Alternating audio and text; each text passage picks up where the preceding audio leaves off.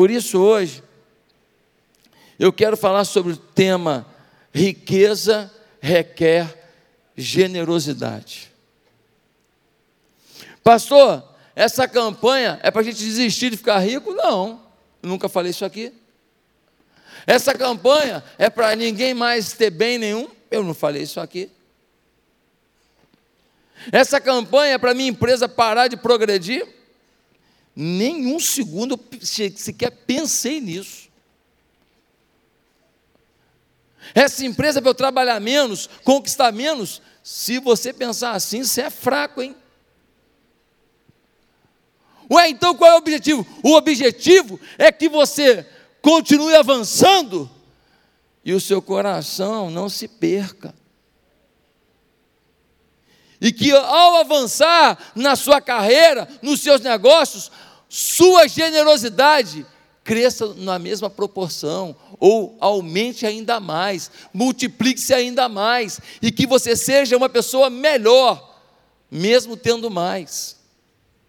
Porque tem muita gente que, por ter mais, piorou. Queridos, por isso eu quero contar para você uma história que aconteceu em 1783. Um camarada chamado Edvard Jenner um médico, ele teve uma ideia maluca. Sabe o que, ele fez? A varíola estava varrendo a Europa. E o pessoal morrendo, mas morrendo com força por causa da varíola.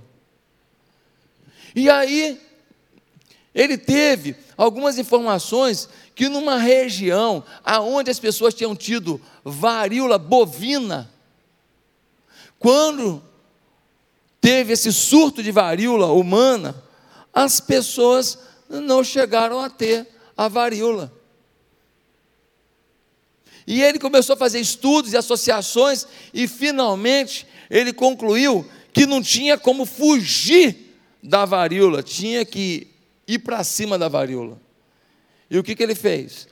Ele pegou o vírus da varíola bovina e aplicou em algumas pessoas que ficaram com a doença da varíola, mas num patamar muito mais fraco, muito mais suportável. E com isso, ele imunizou a comunidade europeia da varíola que vinha efervescente e matando milhares e milhares de pessoas. Surgiu aí o conceito da vacina. Vacina vem de vaca. É, porque era a varíola da vaca. E daí veio vacina.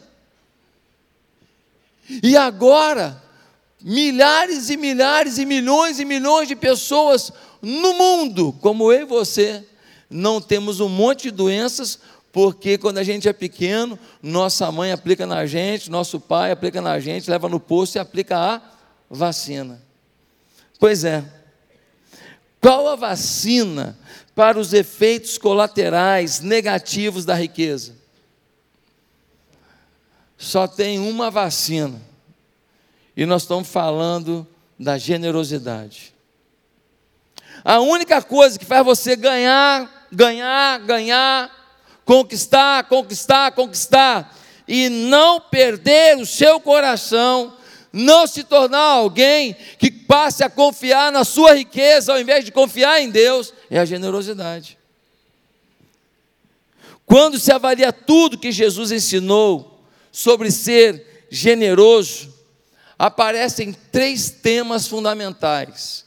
E a gente pode dar para esses três temas três P's. O primeiro P que Jesus nos apresenta é o da prioridade. Queridos, a chave da vacinação que Jenner apresentou foi aplicar nas pessoas antes da varíola terrível chegar. Eles priorizaram aquilo. Alguém podia dizer: ah, mas eu não vou aplicar esse mim, não, eu vou ficar doente, eu não quero. E naquela época, quando alguém recebia uma vacina, querido, a doença pegava, pegava bonito, era suportável, mas a pessoa sofria, sim. Hoje, quando você aplica uma vacina no seu filho, o bracinho às vezes fica inchado, sim ou não? Dolorido. A criança às vezes tem o quê? Tem febre, três dias de febre. Efeito colateral, mas imuniza de uma coisa pior que possa causar a morte. Naquele momento, alguém poderia falar: Ah, eu não quero esse negócio de provar vacina, não. Falou, ou você prova, fica aí uns três dias com febre, sente umas dores no corpo e salva a sua vida, ou você paga para ver. E aí, quando a varíola chegar, você vê como é que vai ficar a situação. E foi assim que muitos não questionaram a prioridade que havia naquele momento. Gente, ao fazer da doação uma prioridade, sabe o que a gente está dizendo para a gente mesmo? Ei, o dinheiro não é a única fonte de esperança da minha vida, não. Ei, o dinheiro não é o meu Deus, não. Ei, o dinheiro não é meu foco de vida, não. Eu tenho algo mais importante para buscar. Eu tenho uma visão mais ampla do universo. Eu tenho um foco. Eu tenho uma expectativa em Deus. Quando a gente começa a priorizar a doação, a gente está dizendo: eu estou aliançado com Deus para fazer o bem aos outros. Eu sou parceiro de Deus no que Ele quer fazer na terra. Isso muda completamente a nossa configuração mental, a nossa configuração emocional. Nós precisamos entender que generosidade não acontecerá a menos que você dê a ela prioridade. Na verdade, a generosidade não depende nada das suas finanças. Como assim, pastor? Quem tem muito dinheiro tem muito mais chance de fazer o bem. Olha só, generosidade não tem nada a ver com as suas finanças. Tem gente que não tem nada. Você passa numa, numa, num centro da cidade e você vê alguns mendigos partilhando pão. Um cara vem, entrega para o outro. Eu cansei de ver isso ele conseguiu um pedaço de sanduíche, ele conseguiu alguma coisa, ele vem e traz para um parceiro. Generosidade não tem a ver com suas finanças, tem a ver com o seu coração. Bota isso na sua cabeça. Tem muita gente que ainda não entendeu esse princípio, mas tem um segundo princípio. Primeiro P, prioridade. Segundo P, porcentagem. O que está falando Jesus claramente na Bíblia em relação à generosidade com porcentagem. Ora, algumas estatísticas mostram que quanto mais rico ficamos, mais pão duro ficamos. Como assim, pastor? É, quanto mais dinheiro sobrando temos, menos encaramos como sobra. A porcentagem é um reflexo muito melhor para indicar se você tem controle sobre o dinheiro ou se é o dinheiro que te controla. Pastor, me dá um exemplo. Vou dar um exemplo simples. Pensa comigo. Se você ganha 5 mil reais, e aí você doa, você investe nas pessoas 500 reais, quanto você está dando? Qual o percentual? 10%. E você está lá, 5 mil reais. Agora pensa comigo. Você faz a faculdade, termina a faculdade, você faz uma pós-graduação, você começou a ter mais experiência, você foi promovido a coordenador, depois a super e agora você é promovido a gerente. E aí essa pessoa que ganhava 5 mil reais, ela agora está ganhando 15.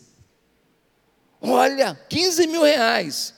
E aí você encontra com ela e fala: Você, além do seu dízimo, você dava também uma oferta de 10% do que você ganhava, você dava 500 reais. E ele fala assim: É, eu dava, eu dava não, eu dou, até hoje. Tem 10 anos que eu dou 500 reais para abençoar as pessoas. Ah, que legal, que bacana, parabéns, né? Porque ele é uma pessoa fiel, ele continua dando coisas às pessoas, continua abençoando pessoas, continua sendo generoso, muito legal isso, mas deixa eu te perguntar: ele vive a mesma ênfase que ele vivia? Claro que não. Porque para quem ganhava 5 mil, dar 500 reais era um esforço. Mas para quem ganha 15 mil, 500 reais hoje, é muito mais simples. Ele está em outra fase da vida, ele está em outro ambiente, ele está em outra circunstância. Jesus deixa, deixa isso muito claro quando a gente lê em Lucas capítulo 20. Em Lucas capítulo 20, a gente vê uma história de um pessoal bem arrumado, de umas mulheres com bolsa bonita, de uns caras engravatados, que estavam indo até a caixa de ofertas e colocando lá suas ofertas. E essas pessoas estavam colocando ofertas generosas, estavam colocando ofertas expressivas. E de repente veio uma viúva. E essa mulher veio, e aí ela vem e pega umas moedinhas, moedinhas de cobre, e ela vai lá e coloca dentro daquela caixa de ofertas. E todo mundo olha e vê que são moedas irrisórias. Aquilo não vale muita coisa. Mas aí, em Marcos capítulo 12, versículo 43 e 44, Jesus faz um comentário sobre a oferta dessa viúva. E ele vai dizer assim: chamando a si os seus discípulos, Jesus declarou: Afirmo-lhes que esta viúva pobre colocou na caixa de ofertas mais do que todos os outros. Todos deram do que lhes sobrava, mas ela, da sua pobreza, deu tudo o que possuía para viver. Quando alguém botou uma grana maior, financeiramente era maior, o valor absoluto era maior, o valor relativo para Deus era bem menor. Mas ela que botou um valor absoluto, um valor financeiro pequeno, irrisório, na avaliação do Senhor, o valor relativo daquilo era enorme, porque ela colocou tudo que ela tinha. Qual é a conclusão? Porcentagem importa mais que a quantia. A porcentagem do que eu invisto nas coisas de Deus, nos propósitos de Deus, na bondade com os outros, tem mais valor do que propriamente a quantia. Mas tem o terceiro P importante aqui: progressão. É o terceiro P. O que significa progressão? Nós temos a prioridade, nós temos depois disso a porcentagem e nós temos a progressão. Adotar progressão significa nada mais, nada menos do que com o tempo aumentar a porcentagem. Aumentar. Imagine que você ganha 8 mil reais, oferta 800 reais. Para você é um esforço. Imagina que Deus te prospera. Você é tão generoso e Deus vai abrindo as portas. Você ganha 16 mil agora. Gente, dá para fazer mais. E ainda está sobrando muito para você. Dá para fazer mais gente participar da bênção que Deus está te dando. E quando Deus vê isso no nosso coração, Ele pode nos confiar ainda mais, porque o nosso coração não está no dinheiro, mas está nele. A generosidade não é só uma prática a se adotar, trata-se de vacina contra deixar que a esperança migre no nosso coração de Deus por dinheiro. Faz a gente deixar de ser arrogante, porque, gente, pensa comigo. Você começa a ganhar dinheiro, aí você começa a ser promovido na empresa, aí você ganha um plano de saúde legal, aí você tem um benefício assim assado. Você começa a achar que você pode tudo. Aí você compra aquele carro que você sonhava. Aí você compra uma moto que você sonhava. Você começa a, começa a achar que você é o top. O ser humano, por muito pouco, se envaidece. Por muito pouco, ele esquece que se não tomar banho um dia, vai feder. E com força. e fede, fede enjoado. Aquele, aquele fedor que às vezes fica agarrado no ambiente. O cara sai, o cheiro fica. Sim ou não? Eu me lembro que uma vez foi um missionário na minha, na minha casa, e aí minha mãe falou assim: fica com o missionário lá na sala, enquanto a mamãe está aqui preparando o lanche, e eu tive que fazer sala para o missionário. Meu irmão, missionário, pô, devia ser bom de evangelismo. Mas quando ele tirou o sapato, gente, a sala da casa da minha mãe, lá na ilha do governador, onde eu morava, a sala ficou dominada. Sério, o, o, o, aquele, aquele, aquele cheiro, ele se impregnou nas paredes assim, foi tudo ficando esverdeado. Olha, gente, coisa de novela, impressionante. Então, gente, aquele homem devia estar uns dois dias sem trocar a meia. A meia dele acho que já ia para missões sozinha, né? Então, dois dias, gente, que cheiro. É a gente. Ah, eu não, vai, fica usando a mesma meia aí, vai. Três dias direto, suando, seca, sua, seca, sua, seca. Aí depois você chega num lugar e fala assim, gente, estou com uma dor no pé, deixa eu tirar aqui o sapato. Você vê, vê. Então, gente, nós precisamos lembrar quem nós somos pessoas especiais para Deus, filhos amados, Deus é apaixonado por nós, mas nós temos uma facilidade de nos encantar com dinheiro muito grande. E isso acaba com o rumo de Deus na nossa vida. Um perigo para ter um coração generoso é não ter um plano de doação definido. Quando a gente vê um comercial de criança. Já viu aquele comercial que bate à noite na televisão? Uma musiquinha, uma musiquinha gostosa assim, e vai mostrando as criancinhas da África. Meu irmão, quando tu vê o negócio daquele ali, vem, a gente resgata quem a gente é. A gente resgata a nossa essência.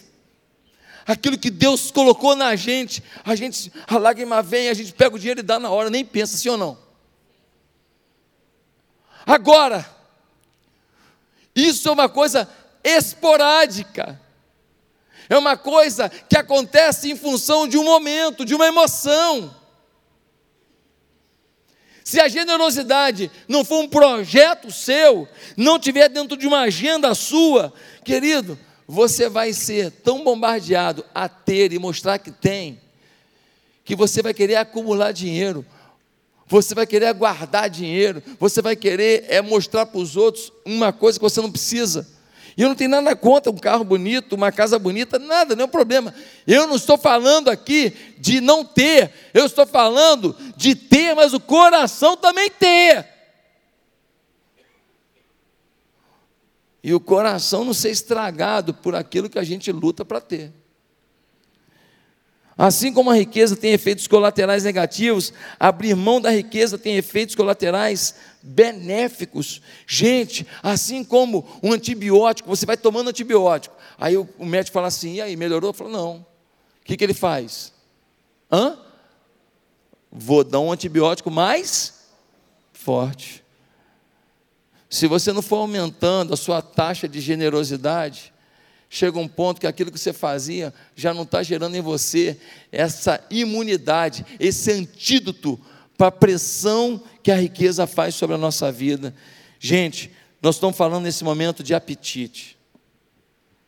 Apetite. Nós temos um apetite pelo dinheiro e pelas coisas que o dinheiro pode dar. Você sabe por quê? Quando você vai numa, num restaurante, o cara vem com aquele carrinho de sobremesa, aquele carrinho da morte. É o carrinho da morte. Porque você estava fazendo uma dieta legal, cara. Você estava segurando a onda, sabe, comendo folha, rúcula, estava chupando alface, você estava legal.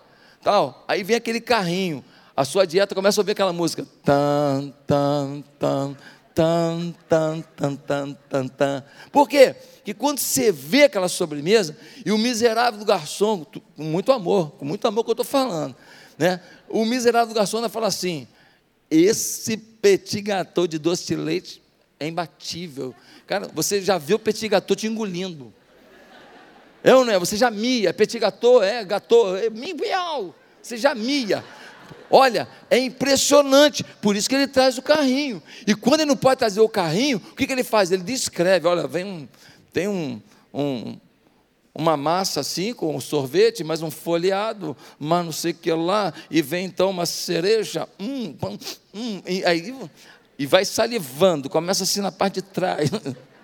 É. Por quê? Porque cria na gente um apetite e a gente fala assim: eu não posso ficar sem isso. E você fala assim, mas é só hoje. Não é assim? Mas é só hoje. Mas foi ontem também.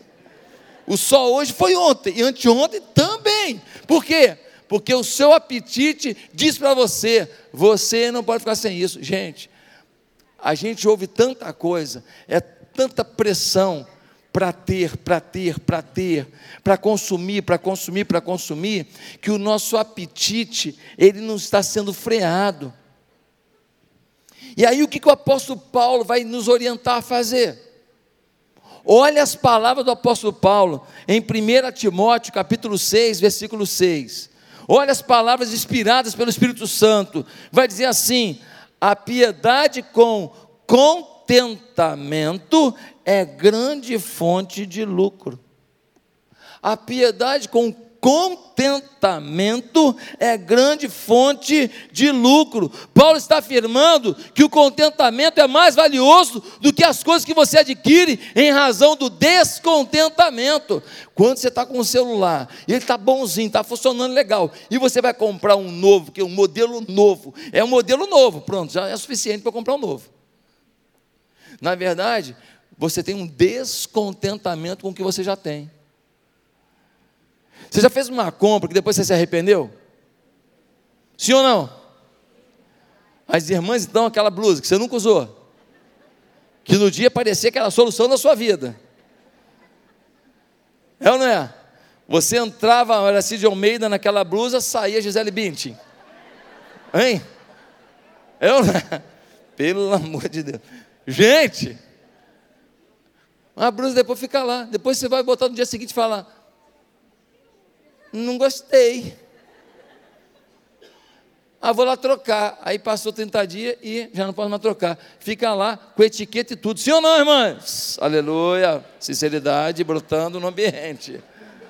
Glória a Deus. Estamos vendo que o culto está indo bem. Meus amados irmãos, olha isso. Por que, que a gente faz essa operação maluca de comprar e depois se arrepender? E alguns compram até um, um imóvel e depois se arrepende. E já deu uma entrada forte, sim ou não? Às vezes comprou um carro, às vezes comprou uma coisa cara, às vezes comprou um barco. E não tem carteira para dirigir o barco, não sabe o custo do marinheiro, não sabe nada. E não sabe nem nadar, o miserável se cair do barco. Então, dá uma olhada, que coisa louca! Um descontentamento fez um, um gasto, que a gente depois se frustra. O que o Paulo está dizendo é que a gente ter contentamento é mais lucrativo do que apenas a gente tentar resolver o descontentamento. Quando você olha e fala, não, não preciso, e você olha e fala assim, não, não vou agora, não, não é minha hora, não é meu momento, não, não preciso é, ir para esse compromisso, é, é, esse financiamento agora. Quando você tem contentamento, isso é grande fonte de lucro, está dizendo Paulo. E ele continua no versículo 9, dizendo o seguinte, a 1 Timóteo 6, versículo 9: Os que querem ficar ricos caem em tentação, hein?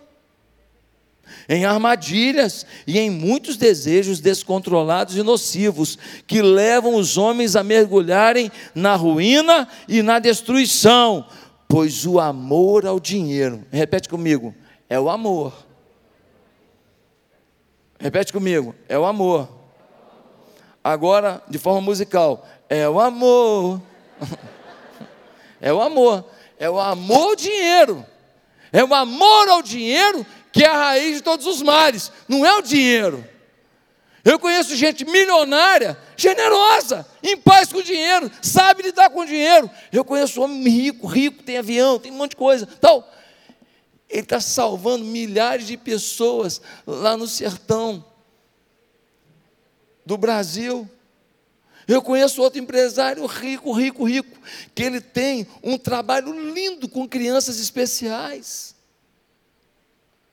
Eu conheço gente, teve empresário aqui que deu oferta generosa para a gente fazer a creche, para cuidar de 250 crianças. Toda vez que ele passar lá, ele vai falar assim: Eu colaborei com generosidade aqui. Tem gente que tem dinheiro, mas o dinheiro não tem. O dinheiro não tem mesmo. Agora, esse negócio de falar, eu sou generoso, gente, pensa no povo enganado, é a gente. Pensa no povo enganado. Você é generoso? Sou, é mesmo? Como é que. Pô, fui lá no, fui lá no posto de gasolina. Lembra aquele dia? Estava mal chuva. Aham. Uhum. Mó chuvaréu. É, estava aquele raio todo, raio, quase queimando miserável. É isso. O cara foi lá e ele calibrou meu pneu. É, naquele dia da chuva, do raio. É, meu irmão, dei logo dois reais para ele. Tu é generoso demais, cara. Rapaz, tu devia escrever um livro sobre tua generosidade. Que pessoa maravilhosa, cara. Você é a esperança da minha vida. Às vezes a gente se engana, gente. Às vezes a gente faz um ato tão pequeno e a gente acha que a gente é muito generoso. Ah, não. Ah, cara, hoje eu dei 10 reais a mais para o cara aí. Ah, eu dei 50 reais a mais. Gente, olha só, pelo amor de Deus. Qual é o seu padrão? Qual é o seu nível? Qual é o seu sistema de vida? Às vezes a gente está se enganando, dizendo que a gente é generoso. Ninguém é rico e todo mundo é generoso, a verdade é essa. A gente mente para a gente mesmo. Nós somos muito ricos, sim, se comparado com um monte de gente. Nós que temos trabalhado cinco, seis vezes por semana e comemos sete e que temos três refeições por dia garantida, pelo menos, e que ainda podemos comer fruta, uma laranja, uma banana, um mamão nessa refeição. Nós, perto do resto do mundo, nós somos milionários. Agora, pastor, então vou parar por aí? Não. Não é isso que eu estou dizendo. Só estou dizendo que avance na vida, empreenda, conquiste, ganhe milhões que seja, faça um aplicativo bombástico, seja mais rico do que o dono do Facebook mas faça disso riqueza na vida de muita gente. Faça o reino de Deus avançar com isso. Seja uma pessoa instrumento do Senhor, seja alguém generoso assim na essência. Faça da sua história um legado a ser imitado por muitos. É isso que eu estou querendo dizer. Paulo foi dizer: olha, pois o amor ao dinheiro é a raiz de todos os males. Algumas pessoas, por cobiçarem o dinheiro, desviaram-se da fé e se atormentaram com muitos sofrimentos. Temos que combater o nosso apetite pelas coisas. Não é deixar de ter, é não se frustrar por não ter e ser grato pelo que já tem. Quem está entendendo? Amém? Ser grato pelo que já tem. Gente, fizeram uma pesquisa com um grupo de casais. Olha só isso. Esses casais, eles já tinham já alguns anos de casado, coisa de 10, 12 anos. E a pesquisa era para saber qual foi a fase mais prazerosa, mais legal, a fase mais tranquila, a fase assim é, mais aconchegante do casamento deles. Sabe o que descobriram? A maioria dos casais disse que foi no início do casamento. Só que a pesquisa falava sobre a vida financeira. E descobriram que a maioria desses casais, no início, não tinha muita coisa.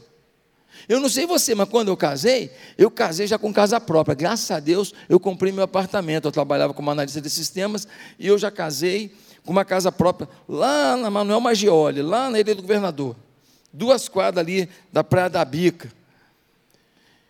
Aquele lugar que a gente se encantava de ficar dando para lá e para cá, quando eu era jovem, e comer um sanduíche ali no, no Moreno. Quem é da ilha entendeu o que eu falei né? Comia no moreno ali, pronto, estava bom demais. Então eu comprei um apartamento. Mas eu não tinha a televisão. Eu não tinha televisão. Eu fui comprar televisão uns dois meses depois de casado. E eu não tinha os móveis toda a sala. Eu tinha sofá, mas eu não tinha um jogo de, de mesa ainda. Não tinha. Aí eu viajei, fui prestar um serviço na Bahia e ali eu descobri o universo feminino. Porque eu fui para a Bahia quando eu voltei, minha mulher tinha comprado. E ali eu entendi muito mais de mulher, foi ali, foi naquele dia. Falei, você comprou? Ah, não podia ficar sem isso. Falei, é, realmente. Gente, no início do casamento, a gente é duro que nem um coco. A gente não tem condição para nada. Mas são os dois ali. E a gente não sai para comer em restaurante, bem, a não ser alguém que, que já tinha um padrão, ou que a família tinha um padrão, mas os normais, os normais, você não sai para comer em lugar chique, você sai para comer no máximo uma pizza. É Mr. Pizza, meu querido.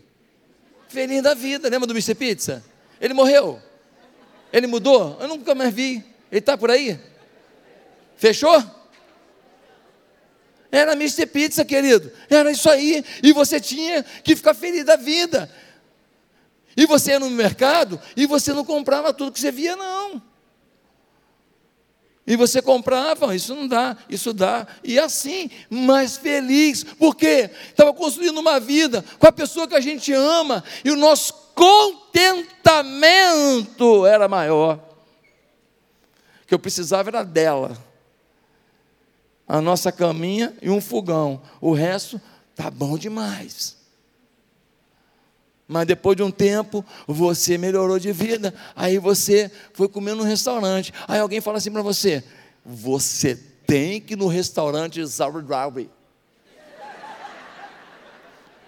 É um restaurante francês, que você não pode perder. Aí pronto, aí você agora já tem um apetite para provar de algo novo, porque alguém já consumiu e alguém já declarou que é imperdível. E aí você começa a ter um descontentamento de não conhecer ainda o Quem está me entendendo? Meus amados irmãos, nós precisamos desarmar o nosso descontentamento. E o Paulo disse: lute contra isso. Se não lutar, não vai vencer, não. Agora, não sei se você já reparou uma coisa. A gente se arrepende do dinheiro que a gente gastou desnecessariamente. Pô, investir nisso, perdi dinheiro. Ah, comprei o um apartamento, o preço caiu. Ah, é, Poxa, comprei o carro, o carro saiu de linha e agora o preço caiu. A gente se arrepende. Agora a gente não se arrepende do dinheiro que a gente dá para mudar a vida de alguém. Isso aí eu posso te garantir. A gente se arrepende de um dinheiro que a gente investiu mal, mas a gente, a gente não se arrepende de quando a gente chega no Natal e vê uma criança, e aí essa criança, ela ela não vai ter nada no Natal. Nada no Natal, não vai ter nada. E alguém fala assim: ó, essa criança, ela, ela não tem amor de pai, não tem amor de mãe, ela nem sabe quem é o pai. A mãe ficou grávida aí, estava no baile funk, engravidou lá, não sabe nem quem foi o garoto. E essa criança está aí, ó. E aí você compra uma roupa para essa criança. Aí você vai, compra um brinquedo. Aí tu vê um molequinho arregaçando o envelope, rasgando tudo, todo eufórico para descobrir qual brinquedo que você está dando. E aí no final você ainda dá para ele um, um um pacotinho assim, cheio de, de doces, de coisas gostosas, de chocolate. Eu te pergunto, você acha que você se arrepende quando você faz isso? Você acha que você fica frustrado? Pomba, fui dar dinheiro para o garotinho lá, pô, moleque lá, agora o molequinho está com roupa, não tinha, agora tem. Pô, estou chateado que agora ele tem. Duvido. Duvido. Ah, pô, fui dar para ele chocolate, fui dar para ele ah, suquinho. O moleque ficou lá chupando no canudinho o suquinho, todo feliz. Ah, ah pô, por que eu fui dar o suquinho para ele? Eu duvido. Eu duvido. A gente precisa entender que a lógica do mundo, ela é completamente antagônica à lógica do céu. A gente precisa entender que nós temos uma consciência e esta consciência ela está desajustada quando a gente não consegue compreender o que realmente é prioritário na vida, o que realmente dá prazer na vida, o que realmente traz sensação de grandeza dentro da gente. Quando essa creche estiver pronta aqui, eu tenho certeza que todo mundo aqui vai vibrar.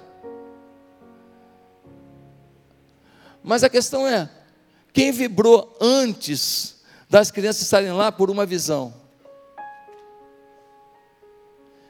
Quem vibrou por uma visão antes de ter uma criança correndo ali, mas já vê a criança correndo? Pastor, você está fazendo essa campanha sobre o, o como ser rico e tal, porque você quer que a gente dê dinheiro para a creche? Não. Eu estou fazendo essa campanha porque eu estou cansado de ver gente se enganando dentro da igreja, vindo para o culto só para pedir para Deus para abençoar, e não entendeu que Ele é que tem que ser bênção. Eu cansei de ver gente se iludindo, vindo para a igreja, para falar: ora por mim, pede, para que eu prospere, para que meus negócios avancem. Ele não entendeu que Deus está doido para fazer isso, mas que ele não está preparado, porque ele é fútil. E se o dinheiro vier na proporção que ele quer, se as, os milagres acontecerem na proporção que ele quer, nem na igreja ele fica, ou o casamento acaba, porque vai entrar um boi na linha.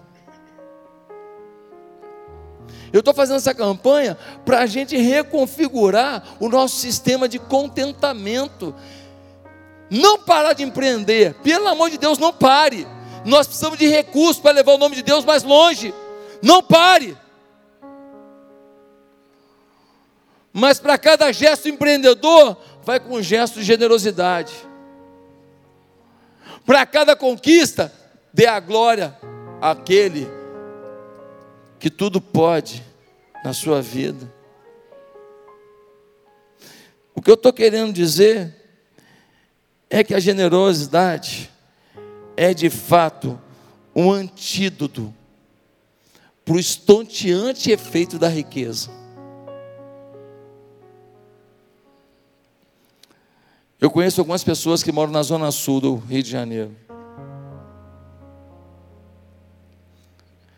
Tem que ver o que eles falam da barra. Não são todos, não.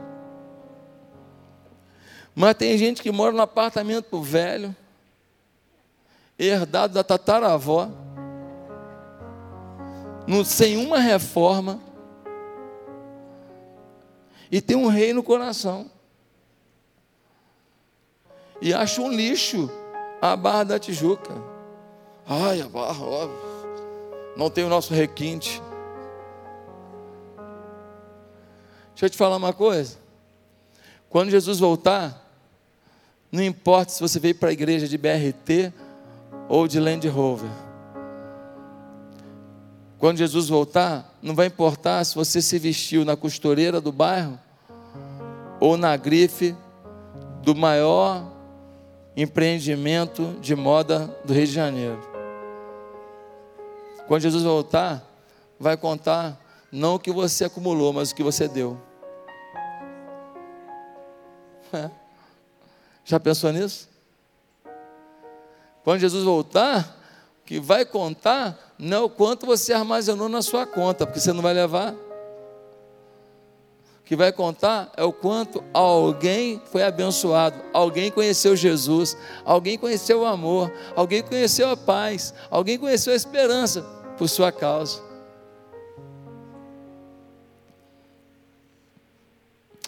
Eu me lembro que uma vez eu ganhei dois ingressos para ir com a minha esposa num, num, num cinema de um shopping bacana aqui da Barra, tinha sido inaugurado. Vou falar o nome não, porque eu não estou aqui fazendo propaganda de graça. Aí ganhei os dois ingressos. A irmã, ela era gerente lá do cinema. Aí eu fui até com a Bianca. Aí cheguei lá, poxa, maneiro, Bianca. Aí ela falou que tem uma poltrona, poltrona. Vai para trás, levanta no pé. Tem umas mãos na poltrona, faz massagem. Pensa na poltrona e tal. Falei, pô, que legal. 0800, estava empolgado, né?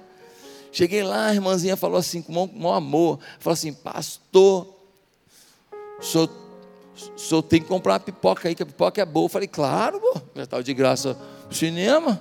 Fui lá comprar pipoca. Ela falou assim, mas compra com azeite trufado. Falei, pô, azeite trufado? Pô, esse azeite trufado aí, pastor, coisa fantástica, italiano. Falei, bom, já está de graça, essa poltrona que faz massagem e tudo. Vou comprar a pipoca com azeite. Olha que isso tem alguns anos, hein? 70 reais.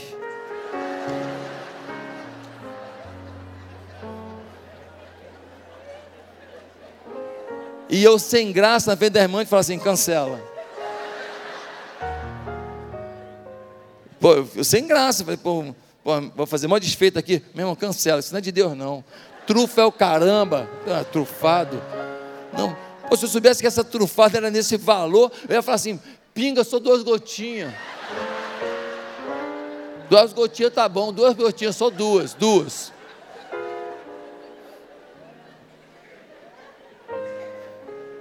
Sim ou não? Tem umas paradas que você entra sem imaginar que furada que é. Falei, pô, o cinema mais caro da minha vida, por causa do trufado, que eu com ódio dele.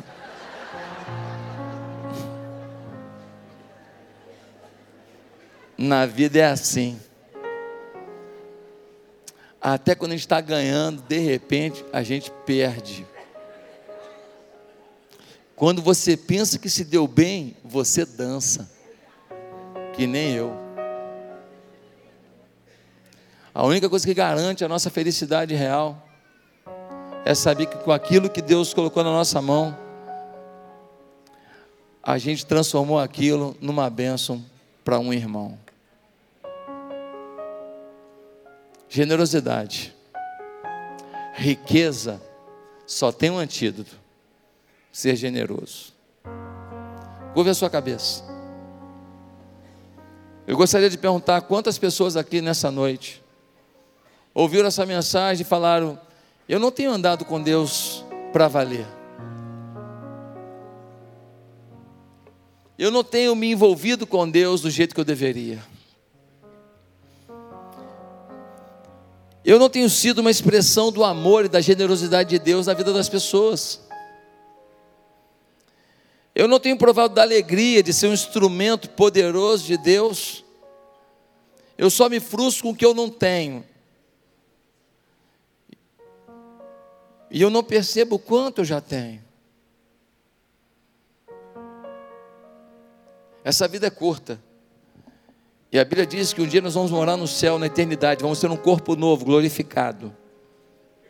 As mazelas dos nossos corpos ficarão, as doenças ficarão teremos uma vida abundante, plena e eterna.